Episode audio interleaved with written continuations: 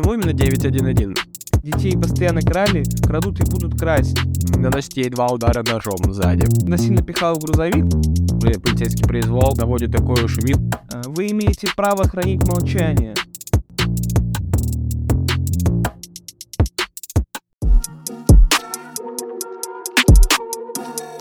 Добрый день, дорогие друзья! С вами все еще подкаст Код Монстра и все еще его бессменные ведущие Булат. И Амир.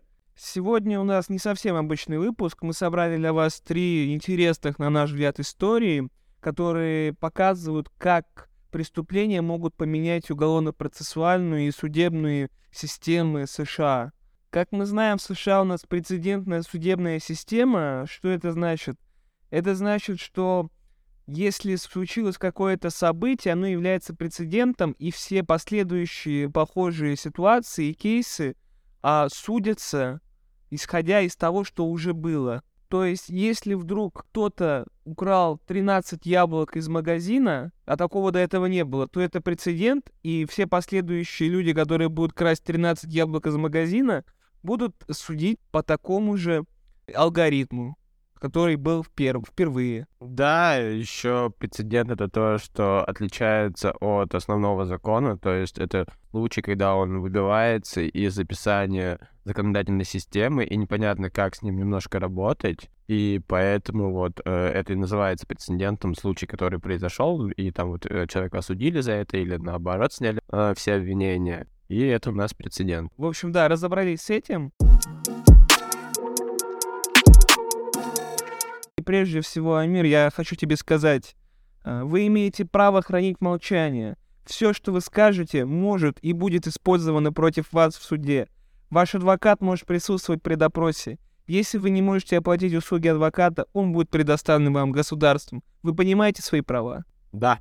И после зачитывания этих слов, этой молитвы полиции, э, человек уже не сможет воспользоваться исключением, прецедентом, э, правилам Миранды, которые... Да, когда ему зачитали, можно сказать, что уже началось судопроизводство, и что действительно любое его слово, оно уже записывается и может быть использовано. А как бы до того, как прочитали, как ты сказал, эту молитву, в принципе, человек может что-то наговорить, но это не будет обладать юридической силой. Впрочем, оно может тоже быть использовано в суде просто как приложение, но юридической силы оно не имеет. Что это вообще такое? Это США, как мы знаем из фильмов, ребят. Молитва полицейская называется правилом Миранды. Это официальное название. Миранда Райт. Да, э, это юридический такой закон, который обязует всех полицейских при задержании зачитывать его задержанному, чтобы он понимал, э, что он не должен говорить и свидетельствовать против себя, чтобы мог пользоваться пятой и шестой поправкой Конституции США. Из чего это все пошло? Это В данном случае мы должны быть благодарны, да, или неблагодарны, не совсем правильное слово. А все пошло от... Это фамилия преступника, рецидивиста Эрнесту Артура Миранда. Это преступник латиноамериканского происхождения, который орудовал в США там в 60-х годах.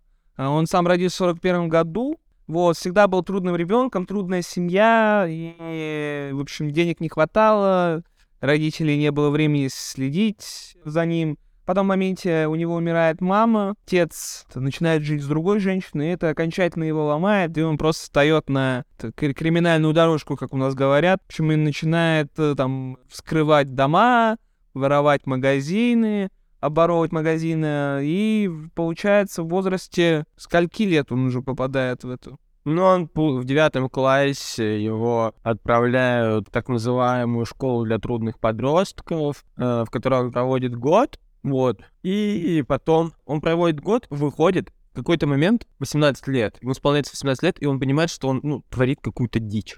Он творит хуйню, он это осознает и записывается в армию, поступает в армию США, но он думал, что он сможет исправиться, что ар- армия сделает из него настоящего порядочного гражданина, но все не так, все пошло наперекосяк. Э, со своей... Смешно перекосяк, что пошел своим чередом. Просто человек не изменился и не хотел адаптироваться в систему. Он не умел подчиняться. Да, в системе, да, в которой есть приказ, который ты должен выполнять. Есть а, значит, э, какая-то лестница, да, и иерархия, где старшие над младшими. Он был младшим, не хотел подчиняться, все, его поперли оттуда, и ничего не получилось построить, никакую карьеру. Да, его еще так позорно поперли. Вот, э, после того, как его выгоняют, э, он подается на юг США, Техас. Там он бродяжничает, крадет. Э, его за это посадили на долгий срок. Потом также в Нэшвилле посадили за угон автомобиля на год. Но отсидев, он опять пытается взяться за ум снова. Ага. А что и как? Он все начинает учить итальянский или ходит в спортзал? Нет, э, он решил осесть, так скажем. Э, завести семью. Не сесть, а осесть. Вот. Он перебрался в Феникс, э, там нашел себе даму сердца, в общем, да, чем он там занимается? Он подрабатывает тоже доставщиком на грузовике. Значит, в один момент он попадает под подозрение в совершении преступления довольно, довольно жесткого. Он ездил по улицам Феникса, искал девушек молодых, вот, насильно заставлял груз... насильно пихал в грузовик, да, и насиловал, но не убивал. Он не убивал, он насиловал, обкрадывал, ну и отпускал. Но самое интересное, что это происходило неоднократно, и то есть его... Неоднократно и на одних и тех же улицах. Да, он... Как потом выяснил. И полиция как бы, ну, вообще странно, почему его раньше не поймали.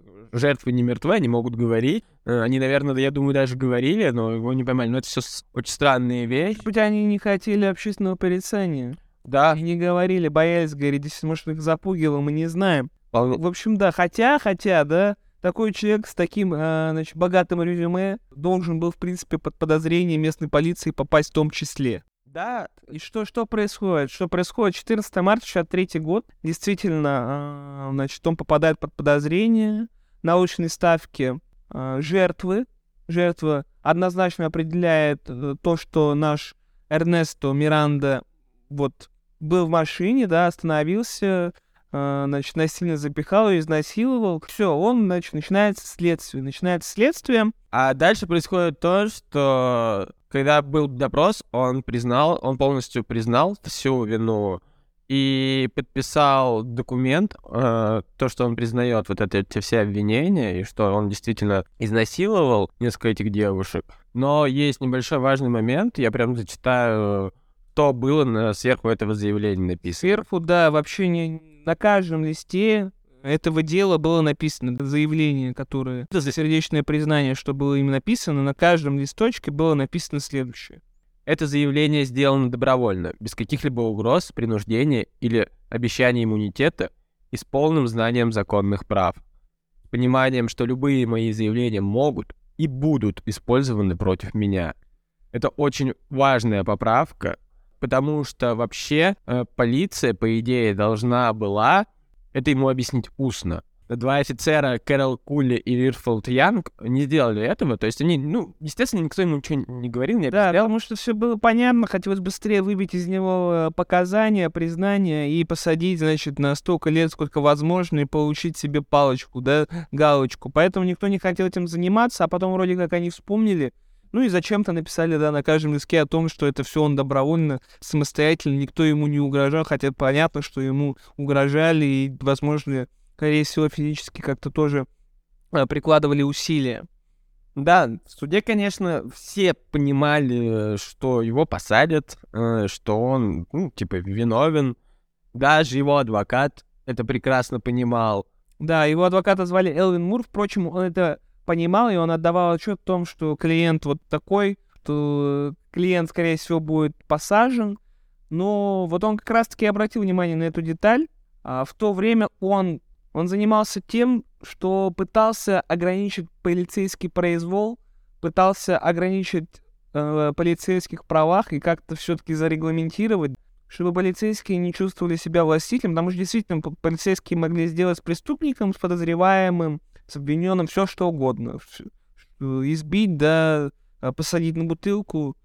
Ну да, полицейского произвола да, э, было очень много в 60-х годах. О чем говорить, даже если вот сейчас этот полицейский произвол э, наводит такую шумиху, мы можем вспомнить историю... С Black Lives Matter. Да, э, и вообще там в 60-е годы все адвокаты, ну, многие адвокаты и общественники э, боролись вот этим полицейским произволом. Это была, ну, такая тенденция, мода на это. Вот. Ну, это была, да, необходимость, потому что действительно перевес э, стороны полицейских был катастрофичен, и, значит, обвиняемые в сравнении с ним вообще оказались какими-то бесправными существами, да. Поэтому, действительно, он обращает внимание и подает на апелляцию э, суд первой инстанции. Суд э, выносит приговор э, для нашего Миранды сроком от 20 до 30 лет в колонии строгого режима. Но его адвокат с этим не смиряется, потому что он понимает, что Миранда очень подходит под... Ну да, это отличный образ, как чтобы сделать его жертвой полицейского Произвол. безумия, произвола, да. Во-первых, это действительно так, это действительно факт в том, что, да, а, обвинение было выбито силой. Во-вторых, это крутая имиджевая история, которая могла поднять людей, да, поднять какой-то резонанс общественный, побудить людей к обсуждению, к введениям каких-то правил и законов. Поэтому действительно он берется это дело и подает апелляцию. Впрочем, суд первой инстанции отклоняет довольно быстро его апелляцию, но он идет дальше. Он идет в Верховный суд США. А вот там уже происходит интересное. В 1966 году э, дело дошло до Верховного суда США, ну то есть это самое... Ну да, это последняя финальная, финальная инстанция, конечно, да, всей судебной системы. Да, и грянула сенсация, судьи стали на сторону с Муром, то есть они согласились, что это был полицейский произвол, и что... Что Миранда не был значит, уведомлен в своих правах. Да, и... Это нарушение. Это нарушение злостное, и поэтому э, его именно его признание не считается действительным с юридической точки зрения. Да, да, они потеряли свою юридическую силу, но, значит, у стороны обвинения было и так достаточно улик, различных доказательств, и на сам приговор совершенно никак не повлиял тот факт о том, что часть признаний была выбита, да, незаконным образом. А, впрочем, произошел прецедент произошел крупный прецедент, о нем писали все крупные СМИ, это обсуждали все. Вообще э, вся система э, законодательная раскололась. Даже судьи в Верховном суде не все были согласны с этим решением. Да, было голосование. Начались огромнейшие споры по этому вопросу. Так или иначе, мы приходим к тому, что в Америке люди более всего ценят свободу, а это очевидное нарушение прав и свобод человека, а значит, так не должно быть, и мы должны ввести какую-то поправку, какой-то под закон, под акт, все что угодно. Все, а, придумали правила Миранды, которое говорит о том, что человеку необходимо зачитать его права, да, ему э, нужно объяснить даже. Да. Просто зачитать, а именно чтобы человек действительно понял, какие права он имеет перед тем, чтобы он не свидетельствовал против себя и мог воспользоваться пятой э, поправкой Конституции США, а, в которой гласится, что человек э, может... Э, имеет право... Не свидетельствовать против себя. Имеет право молчать, соответственно. Впрочем, молчание тоже по-разному может быть классифицировано в суде. Вот. И все, что, в принципе, это все прикладывается, все в суде обсуждается, да, часть заявления, она не имеет силы. То есть нельзя за, просто за то, что за эти заявления, да, посадить человека. В принципе, если бы не было там широкой доказательной базы, да, в этом э, деле Миранды против штата Аризона, так оно называется официально, так оно, значит, вышло в СМИ. Не было, если бы не было широкой доказательной базы, то Миранду выпустили бы сразу же, да, оправдали причем. А так его выпустили через 9 лет, и вот такая вот судьба у человека — благодаря которому, да, хотя, ну вот это случайное стечение обстоятельств, что именно на нем полицейские так косякнули жестко. Ну да. И подвернулся толковый, умный адвокат, который вот э, правильно смог распорядиться этим и добиться действительно ограничения прав полицейских. Помимо этого, чтобы люди реально знали права, потому что, ну, не все, я думаю, знают права о том, что они имеют право молчать, кажется нам со стороны, что это, ну, это само собой разумеющаяся вещь, что, ну, не надо против себя ничего говорить. Тебе, попра... тебе а, положен адвокат, но это же не всегда все знали. Да, это, во-первых, не всегда все знали, да, тем более мы говорим про какие года, 60-е, 70-е. Во-вторых, опять-таки, я настаиваю на том, что в экстренной ситуации вообще голова и организм человека, они могут действовать непонятным образом. В том числе он просто может забыть про то, что он может молчать и не свидетельствовать против себя, и не давать показаний против себя. Также забыть, что он имеет право на адвоката. Вот и все. Поэтому в этом плане это действительно демократизация, расширение прав, в данном случае подозреваемых преступлений и ограничение э, функций полицейских. Поэтому это огромный, огромный импакт вообще в судебную систему и в ограничение полицейского произвола.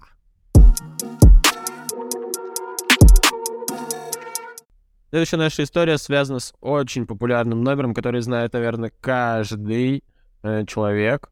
США точно. каждый человек в США. И огромное количество... В Канаде, в России, естественно, потому что мы смотрим американские фильмы, сериалы, боевики и так далее. Да, это номер 911, как мы уже могли подумать. Номер всех экстренных служб США. Почему именно 911? Вы когда-нибудь задавались этим вопросом? Вообще, номера общих экстренных служб э, придумали не в США. Это придумали в Великобритании в 50-х годах. Там был номер три девятки. Тоже, то есть тоже это тот номер, на который единый номер, куда ты звонишь, там. и тебя переключают либо там на медицинскую помощь, либо к полицейским, либо к пожарным, к МЧС. Да. Единый, да? Да, это единый номер для всех. То есть он появился вообще в Великобритании. В 1957 году Э, в США впервые задумались о том, чтобы создать единый номер экстренных служб как, спасения. Да, а почему задумались и как до этого было-то? Что было до этого? До этого, значит, были местные номера полицейских э, подразделений, отделов, которые отвечали, например, за какой-то район конкрет, э, за конкретный район города, штата, все что угодно. И так получилось, например, что в таком крупном городе, как Нью-Йорк или Лос-Анджелес, могло быть до 50 номеров подразделений полицейских. И в случае экстренной ситуации тебе нужно обратиться за помощью, но сначала тебе нужно вспомнить, куда звонить, в каком ты сейчас районе. Это один момент, это один момент. Экстренная помощь. Мы говорим про экстренные ситуации. Даже если ты быстро вспомнил, да, и тебе удалось позвонить, далеко не факт, что сейчас э, телефонная линия не будет занята, потому что была только одна линия, не было разделения на экстренную линию и на обычную линию. И тебе в любом случае приходилось бы ждать, потому что, ну, если была очередь, ты бы ждал, да, и потому что несколько звонков идет, и ты ждешь, а у тебя экстренная ситуация. Кто-то умирает, кто-то у кого-то убивает, что-то, что-то происходит, тебе нужна помощь прямо сейчас. Right now. Но ты не можешь ее получить. Вообще, ну, с этим были бы огромные проблемы. Этому поспособствовал один э, громкий случай, который прогремел на все США. Да, стоит сказать о том, что все-таки сподвижки были и были мысли в эту сторону, но этот случай, вот он явился все-таки катализатором того, и после этого случая уже действительно э, решили, решили сделать. Да, пожалуйста, Ами, расскажи про этот случай. Это случай с убийством Кити Дженовизы. Это девушка, которая жила в Нью-Йорке своей семьей, э, но впоследствии семья переехала, потому что стал, ее мать стала свидетелем тоже убийства и ну, не смогла вынести вот этого, что в Нью-Йорке так много преступлений, а в Нью-Йорке в то время было довольно-таки э, большое количество преступлений. Это были 60-е годы, Нью-Йорк был такой, не, таким нестабильным. Вот она одна осталась жить, работала в баре, жила в Нью-Йорке, и в один из э, вечеров после работы она возвращалась домой довольно-таки поздно. И mm-hmm. она уже вот припарковалась, вышла из машины, идет домой, и тут происходит беда. Mm-hmm. На нее нападает мужчина темнокожий, наносит ей два удара ножом сзади.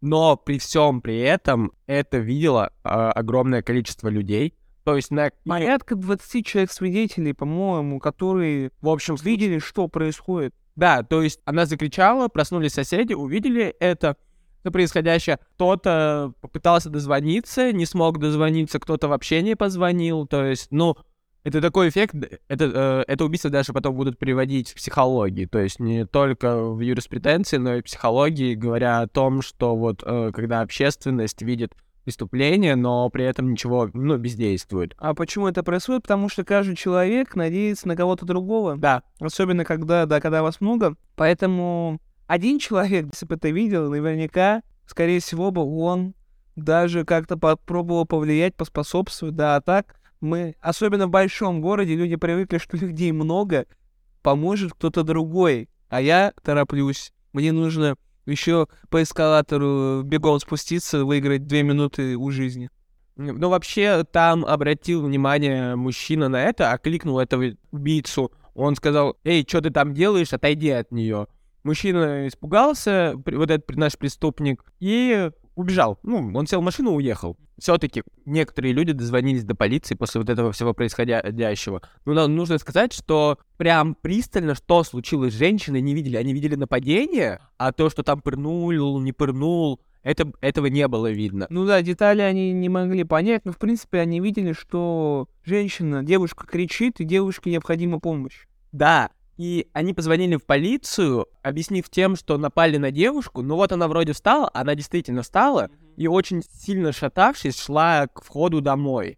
Они описали это, и ну, в полиции подумали, что это не экстренное сообщение, а, а сообщения же тоже у нас классифици... классифицируются по... Да, диспетчер определяет, какой там уровень приоритетности. И когда отправить туда наряд. И вообще во всем в этом преступлении есть довольно-таки мерзкая вещь в плане того, что этот преступник вернулся обратно, то есть он рыскал, и он говорил, что он искал ее потом снова, и все-таки нашел. Она была у черного входа, заползала домой, прям заползала. Он догна... Э, дошел, добил ее, изнасиловал, украл 49 долларов, и это снова увидели, но уже было поздно. Они вызвали полицию, полиция приехала, приехала скоро, но ее уже не успели спасти. То есть вот э, почему это вызвало огромный резонанс. Очень страшная история. Я даже не знаю, на кого больше злиться, на этого урода и монстра, либо же на людей, которые два раза, два раза и не смогли помочь. Да, то есть, ну, это был не один, не два человека. Нью-Йорк Таймс выпускал статью о том, что было около 38 э, людей, это увидели, но потом суде оказалось, что порядка 20, но все равно, типа, это особо суть не меняет, потому что огромное количество людей видело, что происходило.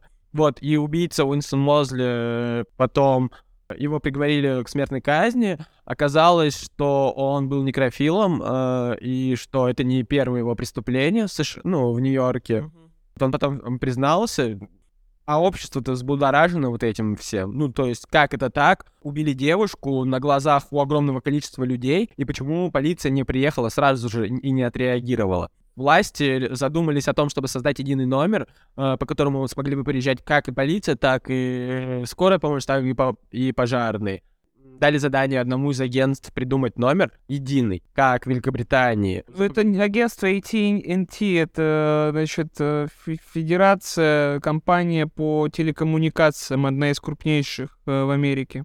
Да, и они вот предложили 911, номер 911, потому что он легко запоминался, легко набирался при этом. Да, потому что в, не, в то время у некоторых людей еще, у большинства людей были как раз с крутящимся циферблатом телефоны проводные. Стоит не забывать, что это 60-е годы.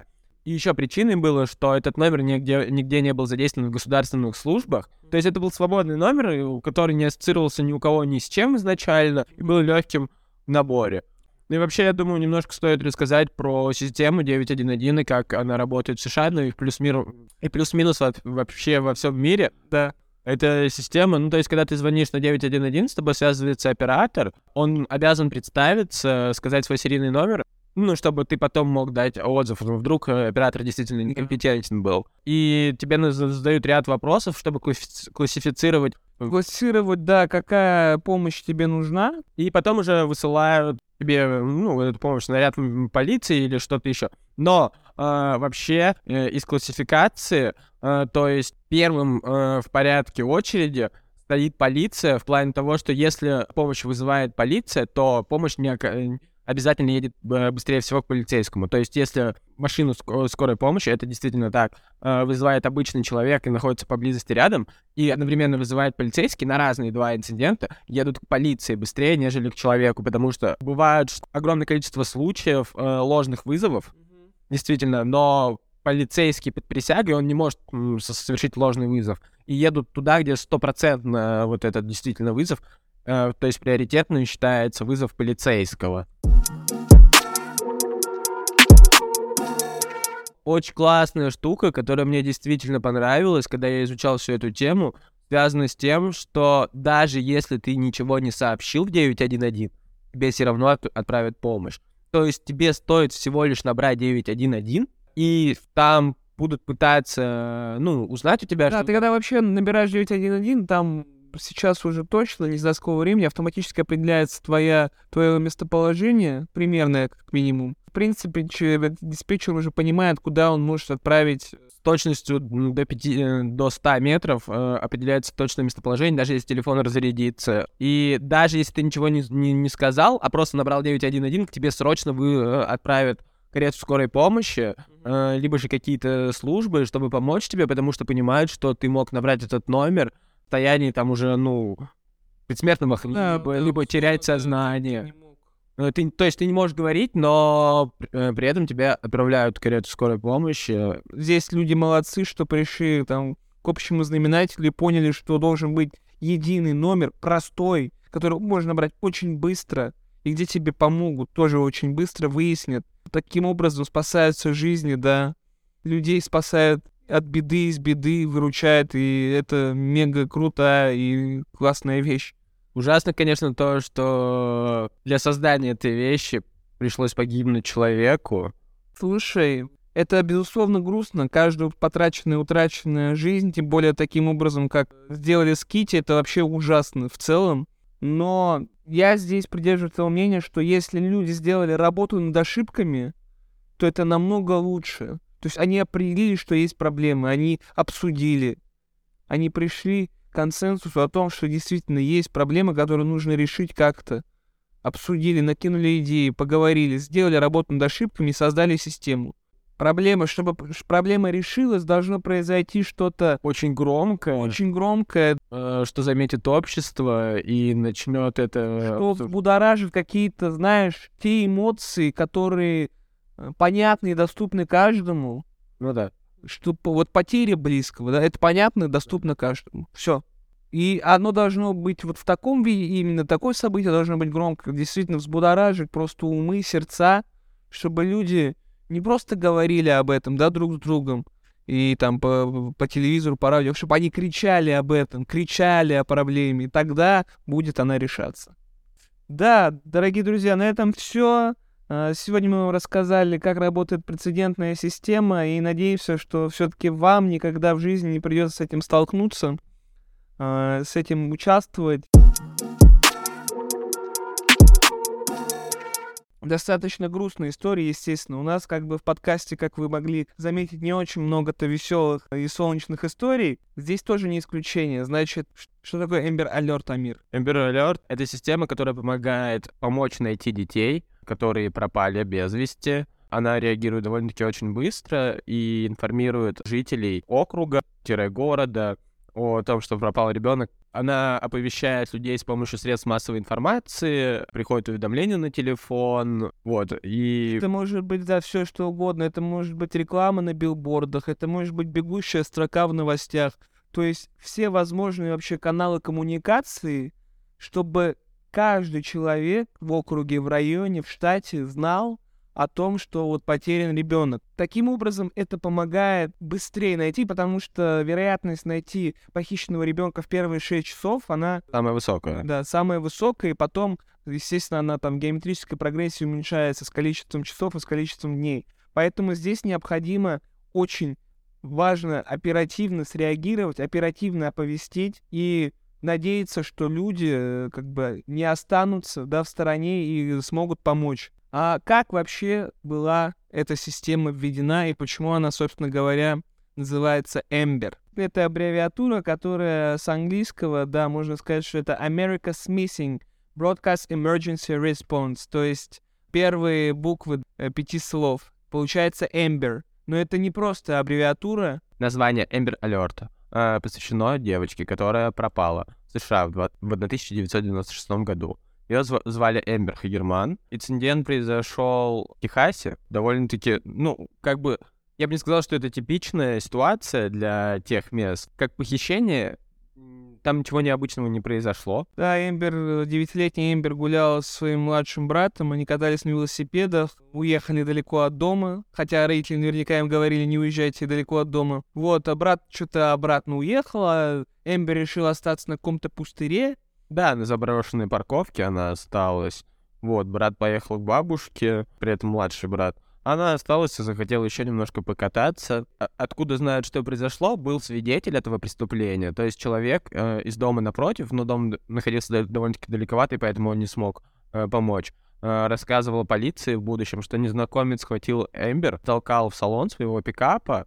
Черная машина там. Да, черный пикап. Тот же самый сосед, который сразу позвонил в 911. Да, это тот человек. Он говорил о том, что да, он слышал крики. Он, да, он услышал крики, э, потом увидел вот это все из окна, э, как это происходило. Но это, наверное, довольно-таки быстро происходит все, поэтому ты не успеваешь особо среагировать. Ты не готов обычно. Хотя, конечно, в экстренных ситуациях а, человек начинает действовать тоже очень уверенно, быстро. По-разному, вообще по-разному. Я тебе могу сказать на своем примере, что недавно у меня дома э, загорелась сковородка, пламя поднялось практически до потолка, а я стоял в ступоре, потому что, ну, вот такая ситуация критическая, а я просто застыл, я не знал, что делать. Сигарету подкурил. Настолько... Я был в кризисе, я был в шоке. У меня были нервы. И вот, э, он написал этого молодого человека, э, что он среднего роста, выглядит как латиноамериканец, нет особо каких-то отличительных черт, э, но описание транспорта и самого телосложения похитителя как бы не особо помог- помогает полиции, потому что, ну, типа, это Техас. Огромное количество людей ездит на пикапах, тем более на черных. Огромное количество среднего роста латиноамериканцев. Да, э, на это сообщение отреагировал весь город. Ее все начали вместе искать. Вообще полиция рассматривала множество вариантов. Было огромное количество вариантов, что с ней могло произойти и что происходит. Понятно, что это похищение, но типа на что надеяться. Ну, Основной повесткой было то, что ее украли, она находится в заложниках. Вот, с какой целью она... Будут требовать выкуп, да? Да, кто потребует выкуп, хотят заработать на это. Ну, полиция разрабатывала эту как основную версию и надеялась на это Ну да. А не надеялась, что произошло что-то ужаснее. Так или иначе, да, по, по истечении пяти дней, значит, один человек, который вечером выгуливал свою собаку, около ручейка обнаружил изуродованное, порезанное тело, естественно, уже мертвый Эмбер. Да. А, Как потом показала судебная экспертиза, она была избита, ее шея была перерезана, потом она была изнасилована, и после этого она еще прожила два дня, и только потом э, скончалась, соответственно. Ужасно, очень ужасная ситуация. Стоит сказать о том, что в этом случае сделали родители, да, когда все-таки уже выяснилось и стало понятно, что произошло с Эмбер, что действительно просто э, среди бела дня в Техасе подъехала машина, забрала э, это, из человек, схватил девочку, затолкал машину и увез. Непонятно куда, непонятно в каком направлении. Собственно говоря, про родителей, да? Что сделали родители? Э, Эмбер, Ричард и Донна, они обратились ко всем ключевым административным шишкам. Это и президент штата, там, начальник полиции, начальник суда, просьбой все-таки усилить, усилить контроль, разработать какой-то регламент действий. И основной их аргумент был в том, что, слушайте, это вообще, блядь, ненормально, что человека посредь бела дня могут похитить, и вы не знаете, что сделать. И мы не можем найти. Мало того, что человек это маленькая девочка, это маленький ребенок. Нам нужно выработать систему, выработать регламент, как мы будем искать, как мы будем действовать э, в будущем, потому что явно детей постоянно крали, крадут и будут красть. И предложили создать вот такую единую информационную систему оповещения, которая бы позволила как можно быстрее как-то реагировать, начинать поиски, в общем, и предотвращать все-таки смерти маленьких детей. Да, ты абсолютно прав. Э, вот э, как это вообще дальше, про... что дальше они сделали? Люди обрати... Ну, то есть прям точно неизвестно, кто придумал обратиться на радиостанцию. Говорят, что это родители, говорят, что это кто-то другой.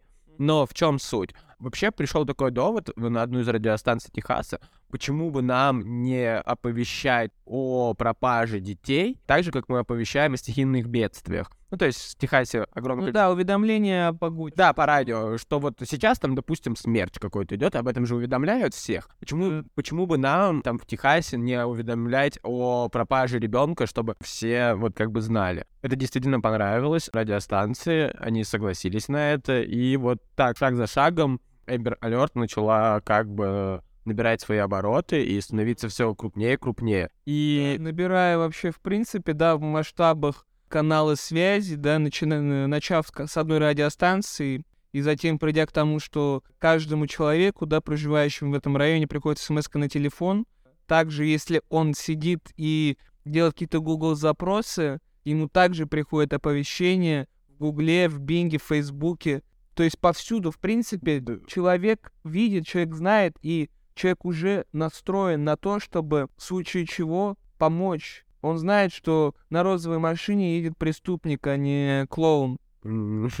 Да, в США их можно отключить, э, чтобы, ну, поставить на беззвучный режим, но они все равно придут. Но, в общем и целом, как бы, они всегда приходят э, по громкой связи, даже если у тебя там беззвучный режим просто включен да, на телефоне. Да, и это, кстати, топ, почему критикуют, собственно говоря. Во-первых, то как мы знаем, почему, откуда вы знаете, что этого ребенка действительно похитили, вдруг он просто засел в компьютерном клубе с своими друзьями, и б, что а, я сплю в 3 часа ночи, мне приходит сообщение, оно меня будет, оно громкое, звук противный. Я в 3 часа ночи все равно ничего не сделаю, но я хочу поспать. Вот, в общем, вот эти два довода, которые приводят противники этой системы, даже не то, что противники, противники в том плане, что они сомневаются вообще, в принципе, в эффективности этой системы. Невозможно, они говорят о том, что невозможно подрасчитать, действительно ли мы нашли ребенка благодаря этой системе. И сколько их мы не нашли. Да, такие люди есть. Но мне кажется, типа, их понять можно, с одной стороны. Но мне кажется, если э, в их дом придет беда, то они поймут, насколько офигенная эта штука и как она помогает, потому что,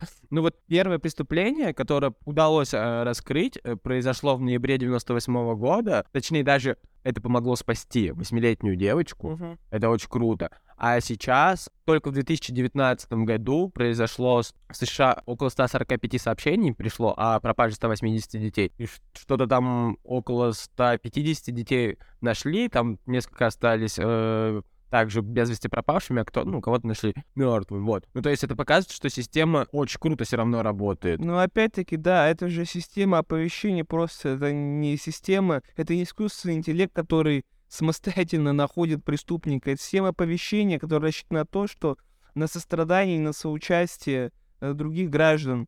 Ты сказал вот 145 уведомлений за целый год.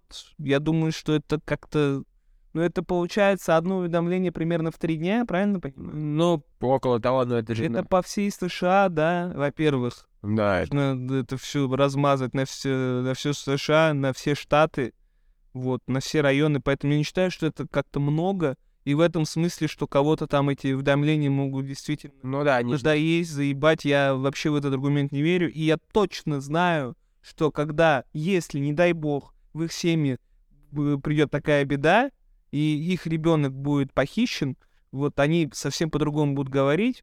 Вот, поэтому этот довод, он абсолютно идиотский, вообще сумасшедший, э, э, сумасшедший, и я думаю, что не стоит даже о нем э, дальше разговаривать.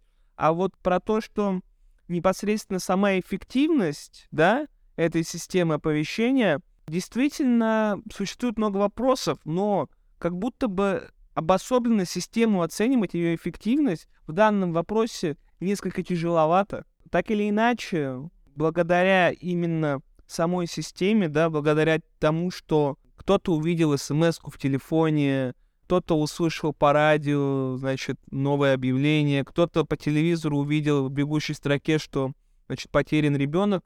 А, за все время существования, да, с 96 -го года по настоящее время порядка 1016 детей были спасены и возвращены к своим родителям в свои дома.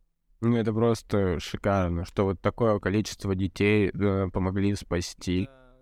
Ну, то есть, Особенно если исходить из того, что человеческая жизнь бесценна, а М. жизнь ребенка бесценнее в квадрате, в кубе, все что угодно, Да, в любой степени. 1016 детей, это действительно, это, я считаю, огромнейший успех и огромнейшая заслуга. Просто очень жалко, что система была выстроена, да, на крови, на костях а, и на теле Эмбер. Очень жаль, что пришлось кому-то умереть, чтобы люди задумались об этом. Вот. Впрочем, а, действительно очень мощное да, количество, прям бомбардировка получается информации, да, в этом плане, что по каналам связи ты везде это увидишь в случае чего. Поэтому просто так как бы нельзя использовать эту систему и необходимо выработать критерии, согласно которым мы будем задействовать эту систему. Действительно, Министерство юстиции США выработало перечень таких критериев, однако, как мы знаем, а, каждый штат в состоянии как бы видоизменить. видоизменить, да, или придерживаться как-то, в общем, адаптировать. Ну, так или иначе, есть, да,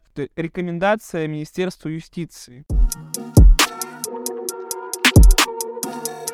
Итак, э, про какие, про какие же все-таки рекомендации идет речь?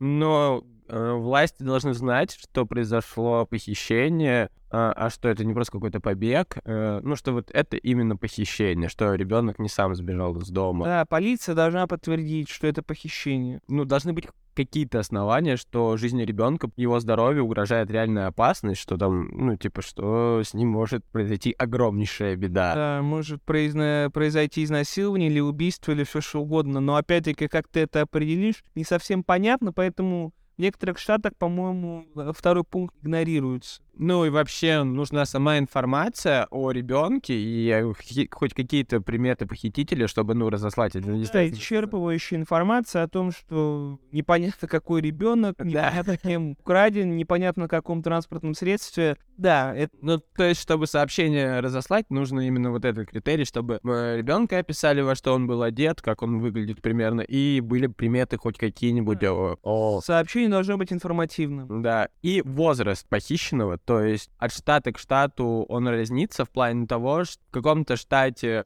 возраст ребенка не должен достигать 18 лет, и тогда его только ищут где-то 17 лет. Ну, в основе это вот, вот эти две цифры. Ну, то есть несовершеннолетний ребенок, да, получается, Да. человек. Таким образом, Эмбер Алерт явилась своего рода, да, авага- авангардным решением в данной области и действительно помогает искать, помогает людям, помогает спасать детей.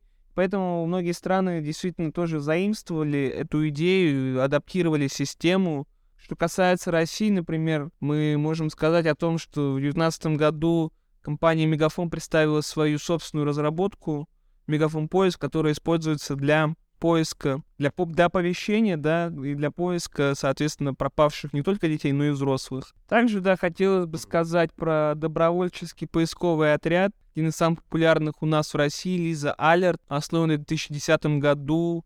Просто это некоммерческая организация, люди, э, единомышленники, э, инициативные и отзывчивые к чужой беде решили основать поисковый отряд и абсолютно на добровольной основе осуществляет весь комплекс мер, начиная как раз-таки от оповещения, да. Оповещение может проводиться, я часто видел на самом деле в интернете объявления, расклейки около подъезда, каким угодно способами, вот, начиная, э, заканчивая самими, значит, поисковыми, поисковыми операциями. Э, Если воз- возвращаться к делу Эмбер Хагерман, э, вообще стоит сказать, что убийцу так и не нашли э, спустя вот уже практически 30 лет. Ну, да, да, такое бывает, почти 30 лет прошло. Вообще, э, родители, конечно, говорят, что Эмбер Алерт им не вернет их э, маленькую дочку и не поможет уже найти этого преступника, этого урода. Но они э, рады, что могут помочь э, другим семьям и детям, э, которые пропали в их поиске. Они вот верят и надеются, что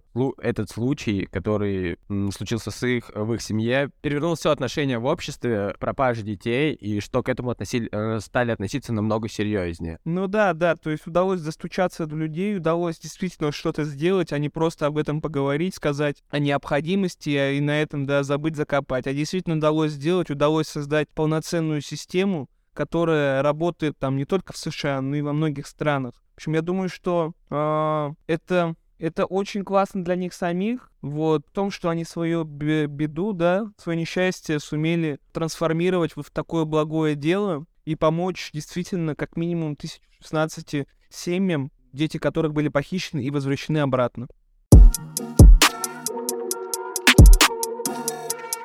Спасибо, что нас слушаете. Обязательно подписывайтесь на нас в Телеграме, во всех удобных, слушайте нас на всех удобных аудиоплощадках, оставляйте свои лайки и пишите, оставляйте фидбэк. Да, мы очень сильно рады, что вы нас слушаете, и мы, и мы вас очень сильно любим.